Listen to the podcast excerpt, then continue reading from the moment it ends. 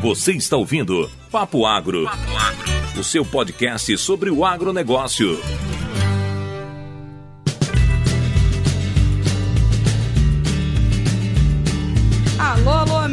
Papo Agro Podcast. Aqui é a Lorena e é um prazer inenarrável estar de volta gravando mais um episódio desse glamouroso podcast. Hoje o tema do nosso podcast vai ser os desafios da carreira acadêmica e a doutora Juliana Budel, recém-defensora aí do título dela de doutora, vai falar um pouquinho pra gente dos desafios, do que ela fez no mestrado, no doutorado e no doutorado sanduíche dela que levou ela aí pra Nova Zelândia. Juliana é uma amiga muito especial que tá na minha vida há muito tempo. a gente formou junto. Assim como ela formou junto com a Kézia, com o Williams, a gente só traz gente dentro de casa, né? e ela vai se apresentar um pouquinho para vocês aí, pra a gente continuar esse papo legal. Deixa eu ver se a minha voz tá de locutor igual da Lorena. Aê! Eu não sei fazer voz de locutora, tá? Eu vou fazer minha vozinha mesmo. Eu não posso ficar falando essas coisas, né, Lorena? Pode sim, aqui é tudo esculhambado. ah, é tudo esculhambado. Ótimo, achei o meu lugar no mundo, então. Beleza. Ai, gente, eu, eu, antes de eu me apresentar, eu queria dizer que eu estou muito feliz, muito grata de estar aqui neste domingo, né, Loreninha? É isso aí, domingão. A gente achou uma desculpa maravilhosa para se encontrar e falar um pouquinho, né, dos, da minha vida, mas eu quero que, que não quero que fique nada muito chato. Eu quero que é, seja uma conversa que inspire as pessoas e que as pessoas possam tirar alguma lição aí, nem que seja pra gente chorar junto, pra rir junto, né? Eu acho que vai ser legal.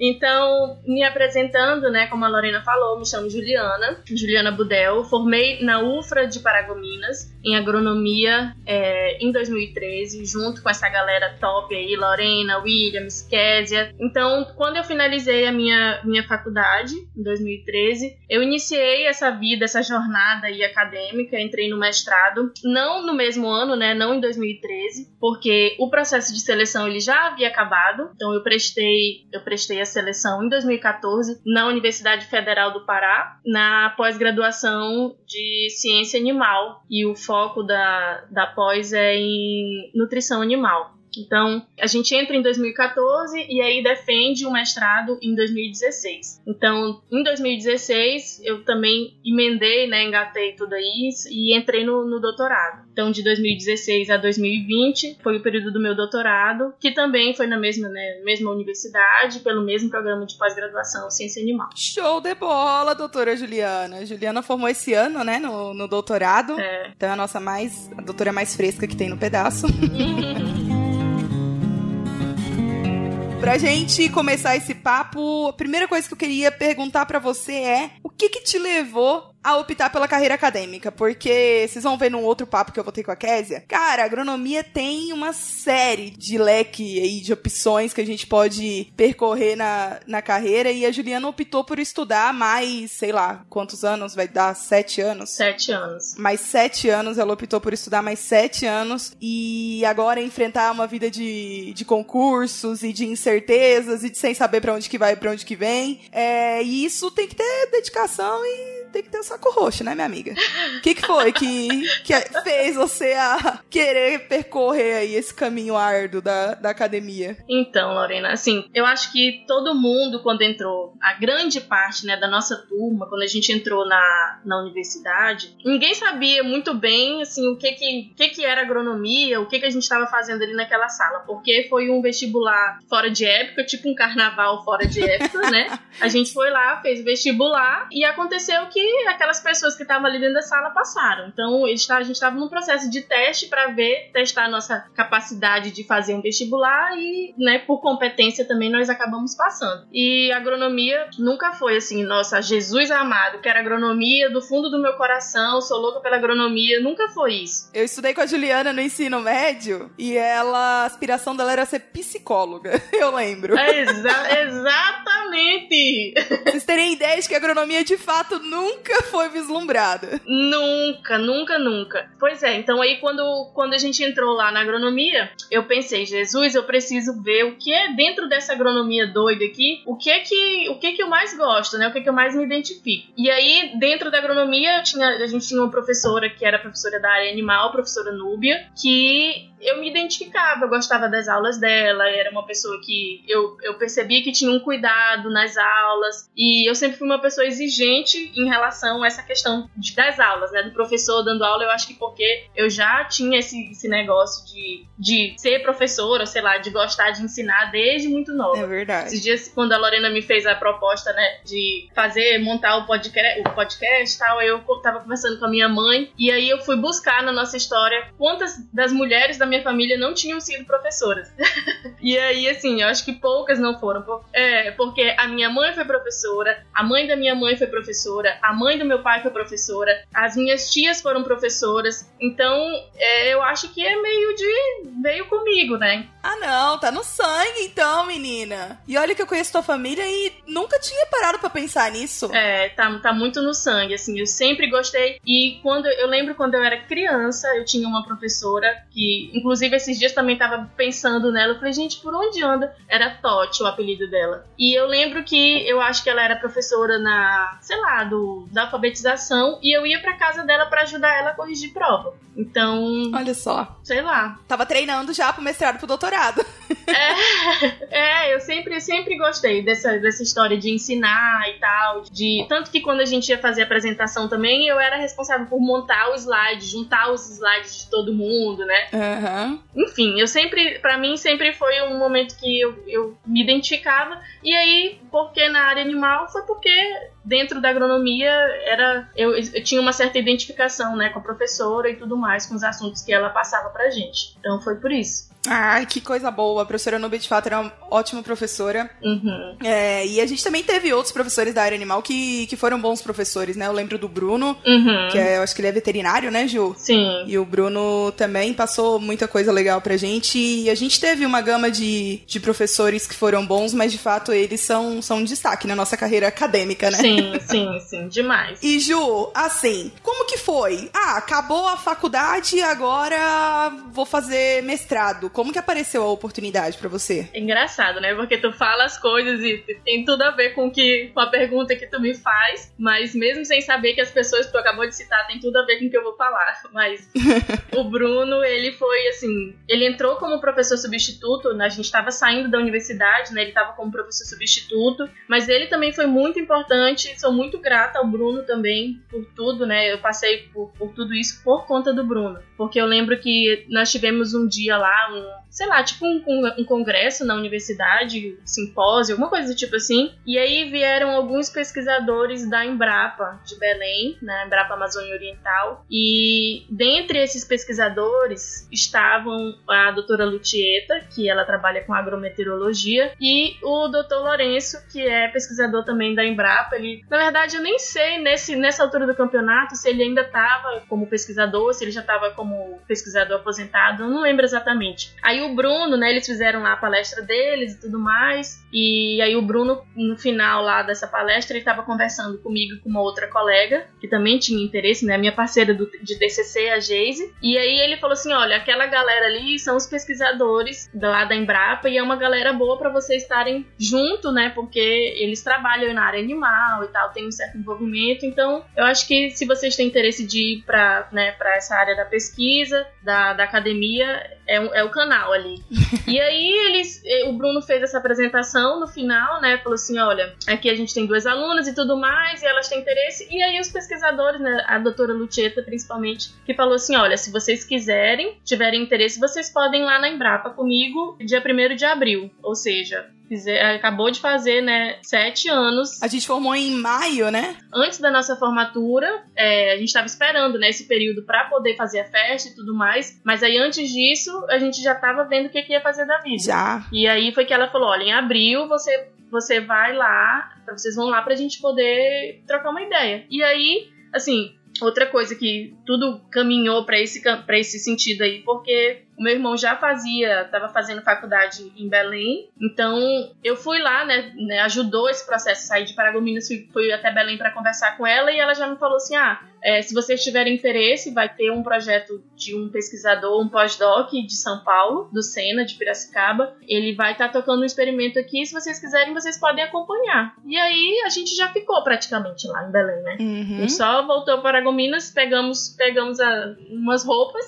e aí já as borocas. As borocas e já ficamos lá, né? Na, entendendo um pouco do projeto e acompanhando o projeto. Foi assim. Ah, muito bom. E Ju, o que foi mais desafiador no, no mestrado para vocês? Bom, eu, eu costumo dizer assim que o mestrado, eu acho ele mais desafiador do que o doutorado. Porque o mestrado, ele é o primeiro contato que você tem com nessa, né, esse, esse mundo da academia, com o mundo da pesquisa. Uhum. Então, assim como uma pessoa que sai, que sai da graduação é, e vai para o campo, né, esse, esses primeiros anos eles são extremamente desafiadores. Depois você é. pega o ritmo, né? Não sei qual é a sua opinião a respeito disso, Lorena. vou lhe entrevistar. Pega o jeitão da madeira. Não, com certeza. É. é. Depois você pega o jeitão da madeira aí, o, o trem é mais, mais fácil de lidar, né? Exatamente. Então, eu acho assim: o mestrado são dois anos. Eu fiz o meu em três anos, porque o propósito era que eu iria ficar um ano como um aluno especial, porque quando eu cheguei em abril, lá na, na Embrapa. Explica aí o que é aluno especial pro pessoal não achar que é deficiente. Hoje em dia eu nem sei se, se as universidades ainda fazem isso. Mas, por exemplo, eu já tinha perdido o período de seleção pro mestrado. Então, esse período de seleção normalmente ac acontece em janeiro, fevereiro. Então já era abril e eu não tinha, eu tinha interesse de continuar, de conduzir o projeto, mas eu não tinha vínculo com a universidade porque eu tinha perdido o processo de seleção. Uhum. Então é, eu fiquei como aluno especial, é assim, como uma estagiária, eu não era bolsista, eu não recebia bolsa, eu fazia, quem me bancava eram meus pais. Então eu fiquei um ano por conta própria, tocando as coisas do jeito que dava e tentava fazer uma disciplina aqui outra ali, mas também não é todo programa de pós-graduação que aceita isso. E dentro do programa de pós-graduação nem são todos os professores que aceitam. Por exemplo, eu fiz uma disciplina, mas quando eu fui tentar fazer outro professor não me aceitou. Então, né, tem toda assim uma questão de restrição e aí Entendi. tem gente, tem é, tem vezes que você consegue tipo acreditar ao que você fez nesse ano, você já acredita se você passar no de fato no mestrado. Então foi isso. Tipo compensando matéria, né? Como se você saísse de um curso para outro. Exatamente isso. E aí eu fiz assim pouquíssimas disciplinas, né? E era mais para ir tocando mesmo o projeto. Tá, e aí, voltando do desafio, né? O grande desafio, esses dois, nesses dois anos, você tem que aprender muitas coisas num espaço muito curto de tempo e você, no final das contas, tem que ter uma dissertação. Uhum. Então, assim, você tem que aprender a fazer pesquisa, você tem que aprender a, a, vida na academia, né? Você tem que saber escrever um artigo científico, porque o objetivo de tudo no final é gerar uma publicação. E nem sempre você tem um apoio de, sei lá, teu orientador nem sempre vai sentar contigo e vai falar: meu filho, sente aqui, querido, que eu vou lhe ensinar como é que escreve um artigo. Não, tem gente que. Acho que na maior. Às vezes só também na banguela. Exatamente. Na grande maioria das vezes, as pessoas têm que ser autodidatas. Então, você tem que lidar com todas essas descobertas e eu ainda digo assim que o mestrado não deveria ser assim, mas eu digo que o mestrado é onde você, por ter esse primeiro contato, você ainda erra muito. E aí eu acho que essa vontade de ir pro doutorado é de falar assim, não, agora no doutorado eu vou fazer tudo certo, porque porque você já porque você errou tanto no mestrado, assim, sabe? Você vê que é realmente um processo de aprendizado muito grande. E aí um outro desafio que eu colocaria é essa questão de, de lidar com as pessoas, né, com o orientador, porque é a mesma coisa que quando você sai de novo, né, da, da graduação e vai para o campo, você tem um chefe, né, no nosso caso não é exatamente um chefe, é um orientador, mas é, você vem com as suas manias todas erradas, né? Que às vezes, às vezes não agrada. Hoje eu vejo dessa forma. No início, quando a gente entra no mestrado, a gente acha que o cara lá, que o orientador, que é o errado. Não, tem muitas, muitas vezes o orientador realmente é um bosta. Mas, eu falei muitas vezes não. Muitas vezes não, desculpa, gente. Muitas vezes não. Algumas vezes. Algumas vezes, exatamente, algumas vezes o cara realmente não, não tá ali pra, pra ver tua alegria, né? Ele só quer te ferrar. Mas aí você, com o tempo, você consegue observar isso. O que que é... Uhum. Se o cara tem, tem razão no que ele tá falando, se ele tem fundamento ou não. É, e assim, eu que não tenho vocação nenhuma pra academia, porque eu não tenho mais paciência para estudar, eu saí da faculdade já sem paciência para estudar. mas eu vejo que muita gente que eu, que eu tenho contato que faz, fez mestrado, doutorado ou tá tá no processo ainda, fala muito do desafio disso, né? Psicológico, de ter que lidar psicologicamente com, os, com as pessoas, principalmente, né? Da academia. E que existe um uma, digamos assim, né, um, um, conflito muito grande, tem muita gente querendo puxar tapete, como em todo lugar tem, né? Mas que na academia também acontece esse tipo de coisa, né? Então, acho que de fato é, é um, dos, um, dos, desafios, é um dos maiores, né? Que quem tá na academia passa e tem que atravessar ele para poder conseguir o título. Sim, isso é, é, Nossa, é, eu diria que é um dos principais mesmo. Acho que você tem razão. E eu, eu ainda digo que às vezes você não sai sabendo tudo daquela área, né? No que você se propôs a estudar, mas você sai pelo menos ali com a especialização especialização em psicologia. Eu digo isso. tá vendo? Você não queria ser psicóloga? É, olha, eu acho que no fim das contas, eu acho que Deus falou assim: minha filha, vá lá, faça isso, que você vai sair com as duas pós, né? você vai. Porque indiretamente eu, eu passei por muitos momentos difíceis na, na minha pós-graduação e eu tive muita sorte, porque assim, eu, eu tive que ficar longe das minhas amigas, né, dos meus amigos, porque todos eles eram de Paragominas. Eu nunca fiz vínculos muito profundos, assim, com, com a galera da pós-graduação. Eu, eu acho, assim, quando você tem um apoio das pessoas da pós, é um grupo bem coeso e tudo mais, eu acho que é mais fácil você atravessar. Mas o nosso grupo, assim, não tem muito isso. Eu não sentia muito disso. E os meus melhores amigos estavam em Paragominas. Uhum. Então, meu apoio, na maior parte do tempo, amigos, namorado, né, a maior parte do tempo eu estava sendo apoiado pela minha família, que estava, né, um pouco mais próximo a mim, né, durante todo, durante todo esse período aí, que faz toda a diferença. Eu vejo pessoas que sofrem bastante porque não tem absolutamente apoio de amigos, de família, nem de ninguém. Então, meu apoio sempre foi, a minha base sempre foi muito forte aí em relação a isso aí. E toda vez que o trem apertava, né, eles estavam lá e falavam: não, minha filha, vai, vai passar, é só isso, ou a gente vai superar, ou não esquenta muito a cabeça, mas a gente vai, a gente tem muitos, muitos, muitos altos e baixos, e muitos baixos mesmo, de baixo profundo.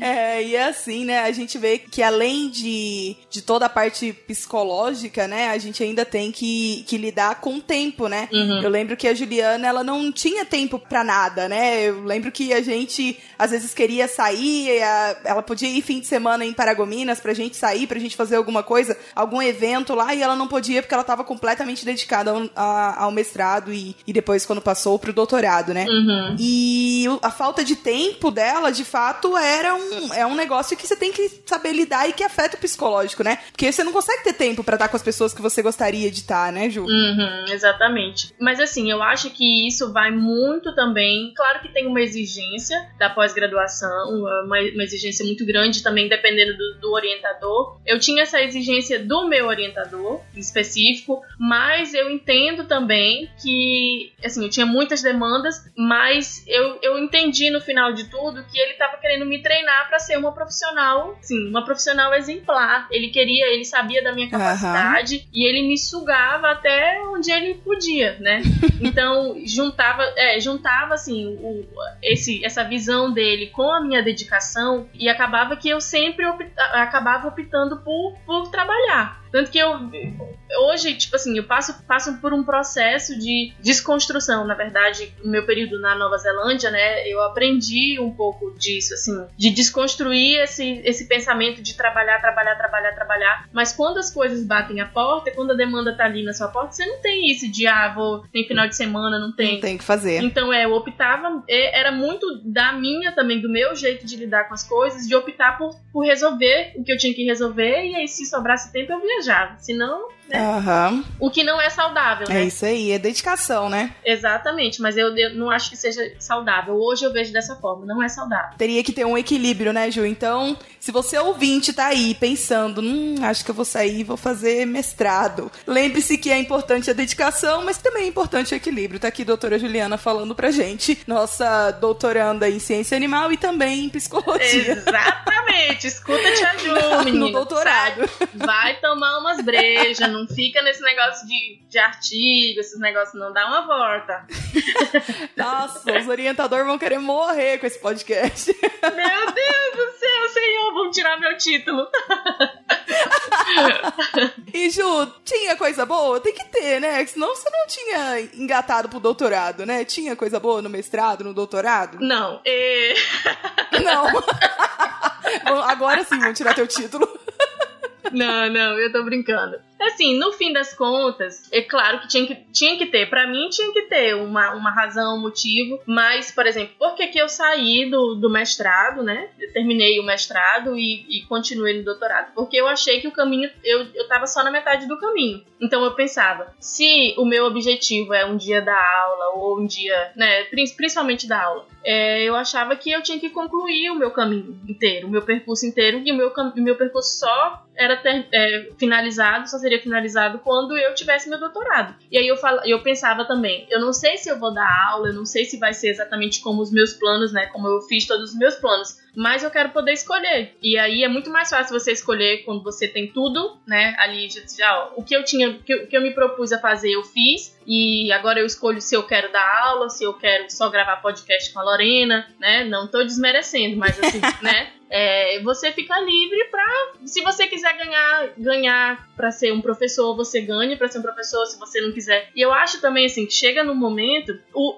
o maior aprendizado de tudo isso é porque eu percebi a quantidade de aprendizado que a gente tinha dentro da graduação e eu me sentia extremamente assim, não é grata, mas realizada de poder. Hoje eu vejo muito isso também, de poder ter conhecido todas essas pessoas. Eu tive contato com, com grandes pesquisadores, tive em lugares né, em São Paulo, lá em São Carlos com, com o pessoal da Embrapa Pecuária Sudeste, a, o meu estágio também fora do Brasil. Então, claro, eu tô brincando aqui, eu tô falando brincando, mas assim, eu tive muitos, muitos ganhos com, com o meu processo, né, de, de pós-graduação, com esse período de pós-graduação. Deus o livre, eu sou muito grata e como pessoa também, tudo que eu aprendi, eu fico, muitas vezes eu imagino, eu falo, gente, se eu não tivesse feito essa pós-graduação, né, o mestrado, doutorado, é, como seria a Juliana, né? Eu acho que ela seria menos chata, porque hoje eu sou uma pessoa chata. Eu falo, gente do céu, eu já era chata, mas agora eu tô. Idosa. Eu tô insuportável. Alunos da Juliana, já se preparem. É, mana, mulher chata. Ai, Deus.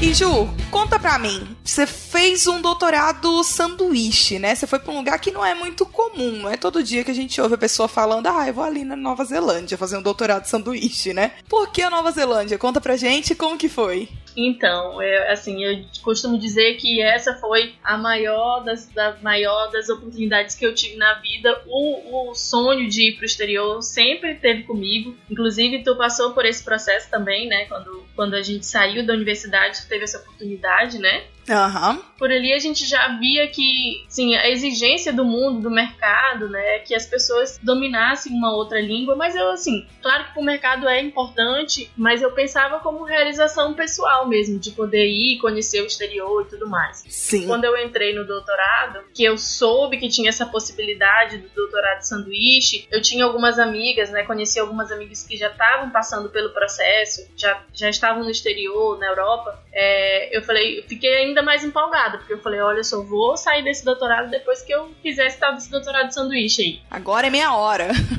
Agora é a minha hora de brilhar, né?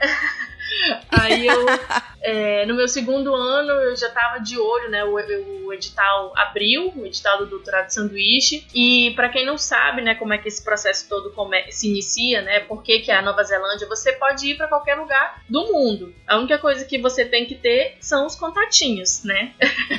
e, e, é óbvio que, que você não vai para um lugar que não tenha alguma coisa a ver com o seu trabalho. Você tem que ter pessoas que, né, ir para um lugar do mundo que possa possa acrescentar no que você está fazendo. Então, durante o meu, meu doutorado né, no Brasil, o meu experimento foi com o uso de subprodutos, de coprodutos da agroindústria, na alimentação de, de ovinos, né, carneiros, e a gente queria ver o efeito dessa suplementação na emissão de metano interno. Então, a Nova Zelândia é um dos principais países que lidam com esse assunto, né? Hoje em dia além da questão do, dos gases de efeito estufa, do metano, eles também trabalham muito forte com a questão da microbiologia ruminal. Então, é, como a minha co-orientadora, né, a doutora Shirley, tinha já passado, já tinha conhecido essa galera aí do, do, da Nova Zelândia, é, nós chegamos à conclusão que lá seria né, nossa primeira, nossa primeira tentativa. Dentre as possibilidades que nós tínhamos, seria a primeira tentativa. E graças a Deus eles, eles aceitaram. Né? Ela entrou em contato, enviou um e-mail, falou que a gente tinha esse interesse. A pós-graduação tinha interesse de me enviar para poder passar esse, esse um ano, né? Período lá. E aí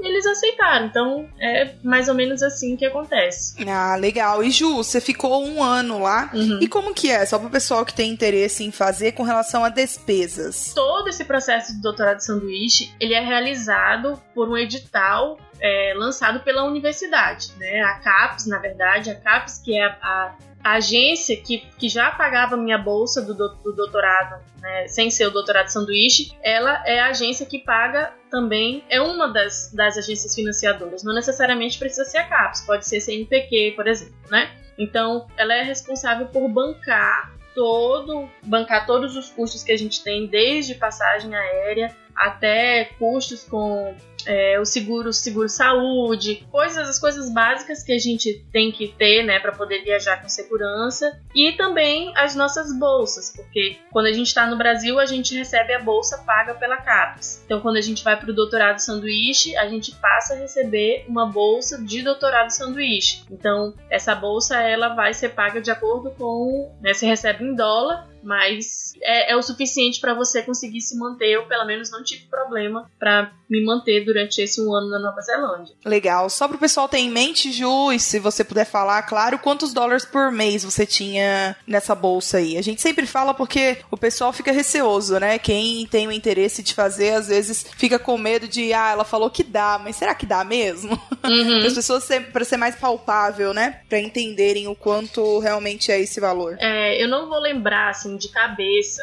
Eu, porque o que acontece? É, você recebe em dólar americano e você recebe trimestral. Uhum. E eu sou uma pessoa muito, muito lesa com número e essas coisas assim. Eu sou, nossa, terrível. Mas assim, era trimestral e, eu, se eu não me engano, dava em torno de 2 mil dólares por mês. Tá bom. E aí vai, vai de cada um vai, vai de cada um saber administrar isso daí, né? Porque imagina você com aquele valor para três meses, se você gastar tudo em um mês só, você vai ter que. Você falou 2 mil dólares por mês, então é 2 mil dólares por trimestre, né? Não, não. Se a gente fizer o cálculo, vai dar aproximadamente 2 mil por mês. Ah, ah perfeito, aham. Uhum. Será que eu tô fazendo confusão? Mano, eu fico, eu fico até preocupado de dar essas informações, porque eu sou realmente muito lesa. Mas, sei lá, se quiser, depois a gente confirma a informação, não sei. Tá bom, a Ju vai deixar no final aí as redes sociais dela aí para vocês entrarem em contato. Quem tiver mais interesse, manda um direct para Juliana e ela responde para vocês certinho essa informação. Quem tiver de fato interessado em fazer o doutorado de sanduíche lá no exterior. Exatamente. E também varia porque, por exemplo, você recebe em dólar americano, mas vai depender do local que você tá no mundo, né? Porque eu, eu tinha que fazer a conversão pro dólar neozelandês, que é um pouco mais, vale menos do que o dólar americano. É. Barato, né? Então eu uhum. consegui ainda ter um pouco mais mais lá no final na conversão, eu ainda saía em vantagem. Agora aí quem vai para a Europa vai ter que fazer a conversão para o euro. Então, claro que no fim das contas todo mundo tem que receber mais ou menos a mesma coisa e aquilo é suficiente para você bancar os seus gastos naquele local. Não, perfeito então. Então assim, a... o doutorado sanduíche ele de fato é uma realidade, existem o... os editais e aí quem tem interesse é só ficar de olho. Se tiverem dúvida, a doutora Juliana tá aí para ajudar vocês. Obviamente. Ju, a pergunta que não quer calar. E o pós-doc, tem vontade de fazer, de continuar? Como que é o. Que é igual quando tá namorando, né? Quando começa a namorar, o povo já fala e o casamento, depois que casa e os filhos, depois que tem o primeiro filho e o segundo. tá, antes de entrar na questão do pós-doc, eu só queria. Eu lembrei agora de informação que eu acho que é muito importante para quem pensa num doutorado sanduíche, e foi uma questão que eu enfrentei, né? Uma barreira que eu enfrentei exatamente no ano que abriu o edital para eu fazer o doutorado sanduíche, é, as exigências da, da CAP elas mudaram. Então, nos anos anteriores, não era exigido nenhum tipo de proficiência na língua que você iria né, lidar com por exemplo. Uhum. No meu caso, inglês, mas você podia ir para algum lugar que exigisse francês ou alguma coisa nesse sentido. Então, teve uma mobilização muito grande no meu ano, porque eles só estavam permitindo viajar quem tivesse como comprovar essa proficiência. Eu, no momento da minha viagem, é, eu não tinha, mas depois de muita luta, né, foi uma pressão nacional, porque foi o primeiro ano que entrou essa exigência. Aham. Foi uma pressão nacional que muitas pessoas puderam viajar, né, sem ter a proficiência, mas você tinha um prazo para poder enviar esse resultado a CAPES. E se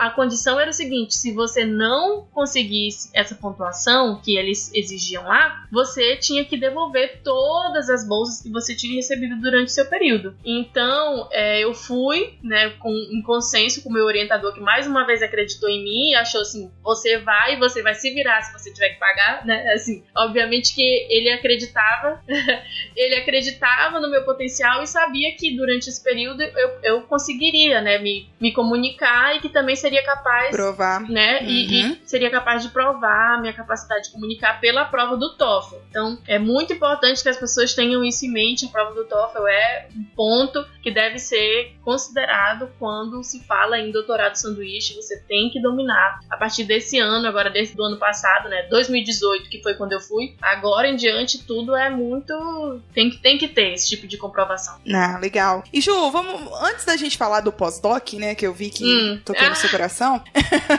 é, eu esqueci de perguntar, a gente esqueceu de falar um pouquinho de o que, que foi o melhor que você trouxe da Nova Zelândia, desse, desse seu doutorado sanduíche aí. que foi a melhor coisa pra você? Olha, eu, eu acho assim que eu tive muitos grandes aprendizados também na Nova Zelândia. Até hoje eu me sinto cansada. Porque tô cansada até hoje. Essa quarentena não vai ser suficiente pra eu me recuperar. Porque assim, um período muito, muito, muito intenso. Eu fui pra lá, quando eu fui pra lá, eu não tinha, no meu doutorado, meu projeto inicial, a gente tinha um projeto que era uma parte do meu projeto trabalhar com microbiologia ruminal. Por, algum, por, por problemas que aconteceram durante a condução do experimento, eu perdi essa parte. Então, isso era o que eu deveria fazer lá. No fim das contas, eu cheguei lá na Nova Zelândia sem, sem nenhum projeto pronto. Uhum. Então eu conversei com eles, falei, olha, eu tô aqui, eu, eu tô de coração, mas eu não tenho nada. Então se vocês quiserem me incluir em algum projeto, quiser que eu, que eu conduza qualquer coisa, eu faço. E eu acho que esse foi o melhor, né, a melhor, a melhor experiência que eu poderia ter. Eu acho que minha experiência não teria sido tão completa se eu tivesse ido com um projeto já pronto, né? Porque eu, eu pude como o projeto deles já estava mais ou menos esquematizado, eu pude ter mais envolvimento com eles, né? Com, com o Dr. John, que foi Aham. quem, quem, quem me conduziu durante esses, esse, esse ano lá. Eu fui inicialmente com um contato direto com a doutora Suzane, mas depois tive a oportunidade de trabalhar com o Dr. John, que é o cara, assim, referência mundial em, em trabalhos com reprodução e metagenômica. Fui para acabei indo para o lado da, gen- da genética e esse foi o principal, eu diria que o principal desafio e um dos grandes né, aprendizados, porque eu fui trabalhar numa coisa que não era exatamente o que eu estava acostumada a trabalhar no Brasil. Então eu saí completamente da minha, da minha zona de conforto, conheci muito sobre essa outra área né, da genética, microbiologia, biologia molecular, tive que estudar muito. Tinha essa questão do inglês também, né, que eu, eu fui e não dominava, já tinha feito, né, eu e a Lorena, nós inclusive entramos num curso de inglês, né, Lorena, na, na- durante a faculdade, lembra? Sim. No CCAA. Aham. E quando eu tava no mestrado, CCAA patrocina a gente. exatamente, por favor. Mas aí a gente não concluiu, né, Lorena?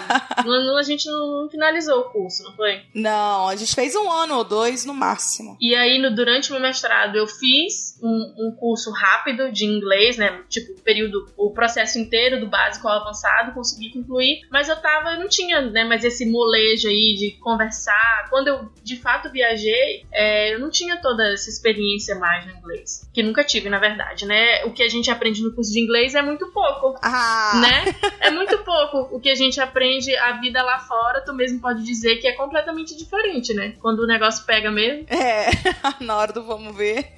Não, mas você se virou bem lá com a turma. Deus livre, consigo nem imaginar eu tendo que falar de microbiota ruminal. Não, e era, era uma loucura, assim, porque, porque Deus é mais. é, eu ia pras reuniões e, assim, tomara que eles nunca traduzam isso pro inglês. isso, isso, que eu tô falando. Mas assim, eu ia pras reuniões e aí eu botava tudo pra gravar, né? Levava o meu celularzinho, gravava tudo, olhava para eles e assim, fazia uma postura de que eu realmente estava entendendo. Algumas coisas eu perguntava, ah, I'm sorry, não sei o que, que é isso, mas assim, no geral eu não tinha entendido muita coisa mesmo. E, e eles me perguntavam, ah, você tá entendendo? Tá tudo certo? Eu falava, tá, tá tudo certo. e aí eu ia para casa, chorava um bocado, né? Dava uma chorada para aliviar o peito. e aí escutava toda a reunião, passava, escrevia, toda a reunião, o que eu entendia, o que eu não entendia. Às vezes eu repetia, sei lá, três, cinco vezes até entender um pouco mais. E foi assim, né? meu processo foi de muita, muita luta, assim, muito, muito trabalho e cansaço mental. Eu sinto que até hoje eu me sinto cansada mentalmente, porque foi, bati muita cabeça. E assim, e uma coisa, um dos, eu diria também que um dos principais assim, aprendizados essa questão da autoconfiança, né? Porque eu pensava, meu Deus, a menina lá de Paragominas, né? Não, não sou nascida em Paragominas, mas fiz a faculdade lá. E eu falava, a menina veio lá de Paragominas, tinha o meu nome grudado na frente, assim, da minha mesa. Eu, eu li aquele nome, Juliana Budel. Eu falava, meu pai, o que, que essa menina tá fazendo aqui? O que, que essa pessoa tá fazendo? Porque eu jamais imaginava, né, que eu iria pro exterior e iria fazendo um doutorado. E eu achava aquela responsabilidade muito grande. Eu falava, gente, e as pessoas me perguntavam: o que, que, você, o que, que você veio fazer aqui? Eu falava, I don't know.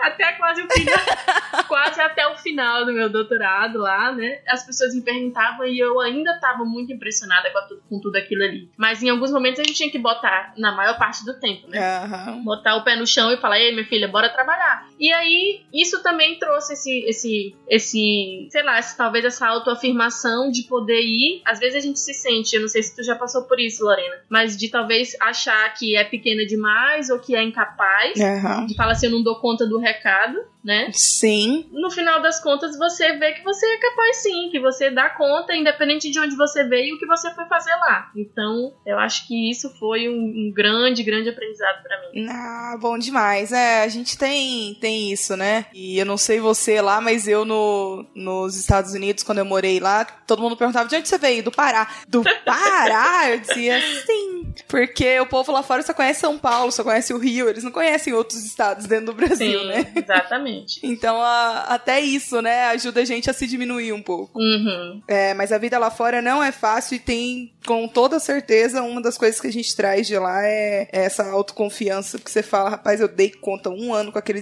estrangeiro doido lá, ainda mais naquela Nova Zelândia que todo mundo é meio louco.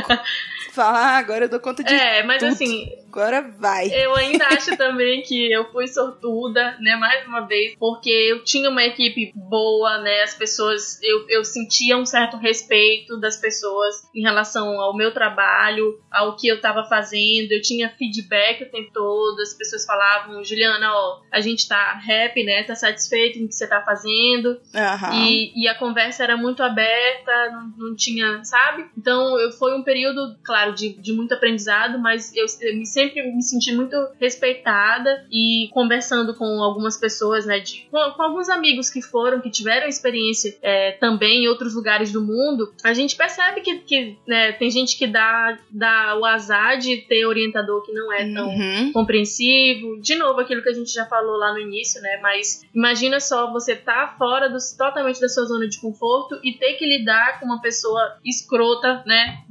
A palavra certa. É. Uma situação de tão, tão desconfortável. então, eu tive sorte mais uma vez, foi muito muito abençoada. Bom, demais. Se o Neto e o Vitor estivessem aqui, com certeza eu ia estar tá sobrando nessa conversa, né? Que é todo mundo do ramo acadêmico e todo mundo no exterior. Então, ou tá no exterior ou já foi pro exterior. Uhum. Eu ia estar tá aqui quietinha, só sobrando nessa história. E agora sim, vamos falar do pós-doc, então, pra gente fechando esse papo gostoso. Conta pra mim, vai ter pós-doc ou não vai? oh, meu Deus do céu.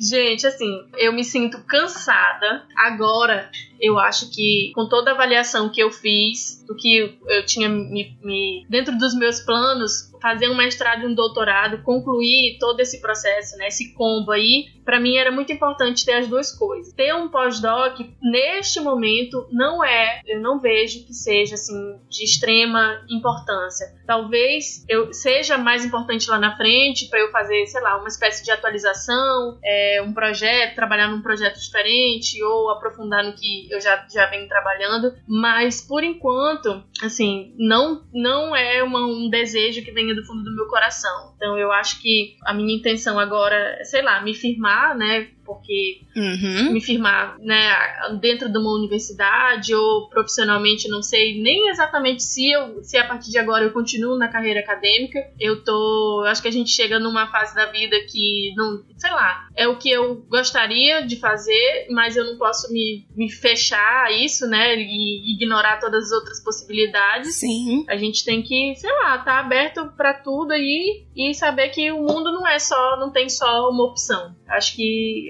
é mais ou menos por aí. Sei lá, mas se estiver passando fome, a gente faz um pós-doc. E...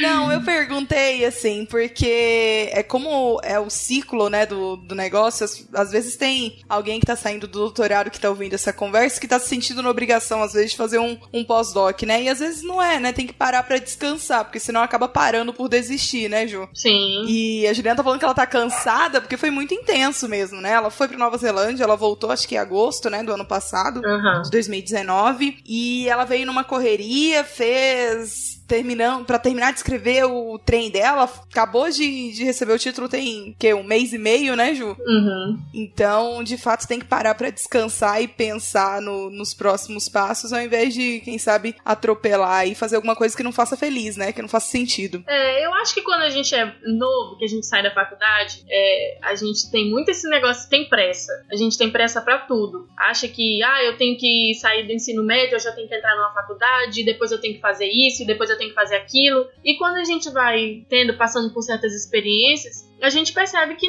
que não é pressa. A gente tem que parar, às vezes, e reavaliar e falar: será que eu tô feliz com isso que eu tô fazendo? Será que eu tô no caminho certo? Será que tô satisfeita? Né, os, todos os aspectos da minha vida estão sendo contemplados? Ou se eu tô só pensando no meu profissional? Eu acho que assim, a gente estudar, trabalhar é bom, mas a gente também precisa pensar e, e balancear o profissional. Acho que eu tô muito nessa fase, assim, também, sabe? De contar todos os aspectos da vida e tentar balancear o máximo possível, porque de fato a vida não é só trabalho, né? Nossa, eu não vou precisar nem fazer o resumo do papo. A gente teria um, ah. um quadro aqui que é o resumo do papo, mas Juliana já resumiu ah. o papo ah. dela, né? Foi um ótimo resumo do papo esse daí. Ah. Então é isso, Ju. Obrigada por ter participado com a gente. Foi muito bom é, ouvir o seu relato aí. É, eu sei o quanto você, se dedicou para conseguir o título recém-conquistado aí. A gente espera que você tenha muito sucesso na sua carreira. E quem souber aí, galera de vaga pra essa moça, ajuda aí. Ai, eu que agradeço, Lori. Eu fiquei, assim, a gente já tinha feito outras tentativas, né, de gravar enquanto eu tava na Nova Zelândia também. Sim. Mas por causa da correria correria da, né, da vida corrida de todo mundo. E assim, a gente não conseguiu fazer isso antes, mas sempre foi um desejo meu também contribuir, né? Tô aqui disponível, sei lá, quantas vezes vocês precisarem, quantas pessoas eu puder ajudar. Eu acho que hoje o que eu prezo muito por isso, por dividir conhecimento, né? Tô aqui, eu fui para essa área, né? Gosto de ensinar. Uhum. Qualquer pessoa que, que tenha qualquer dúvida, qualquer dúvida besta que seja, nunca é besta, né? É. É sempre uma dúvida, eu tô disponível. Agradeço demais o convite. Tô aqui. Quem quiser seguir lá meu Instagram. Ju, pode falar no Instagram? Pode, deve. A Globo, a Globo deixa a gente falar? É. não pode falar Globo, porque a Globo não tá patrocinando nós. ah, então tá. Boba essa Globo. Então, meu Instagram é Jubudel. Se você quiser me seguir lá, só mandar um convite, um, sei lá, um, sei lá, não sei nem como é que fala isso, é convite? Deve ser. Acho que é mesmo. Então, manda lá, manda um convite que, e se tiver qualquer dúvida, manda um direct que eu tô disponível pra ajudar, beleza? É isso aí, meus amigos do Papo Agro Podcast. Obrigada pela sua audiência até aqui e até a próxima. Uhul! Valeu!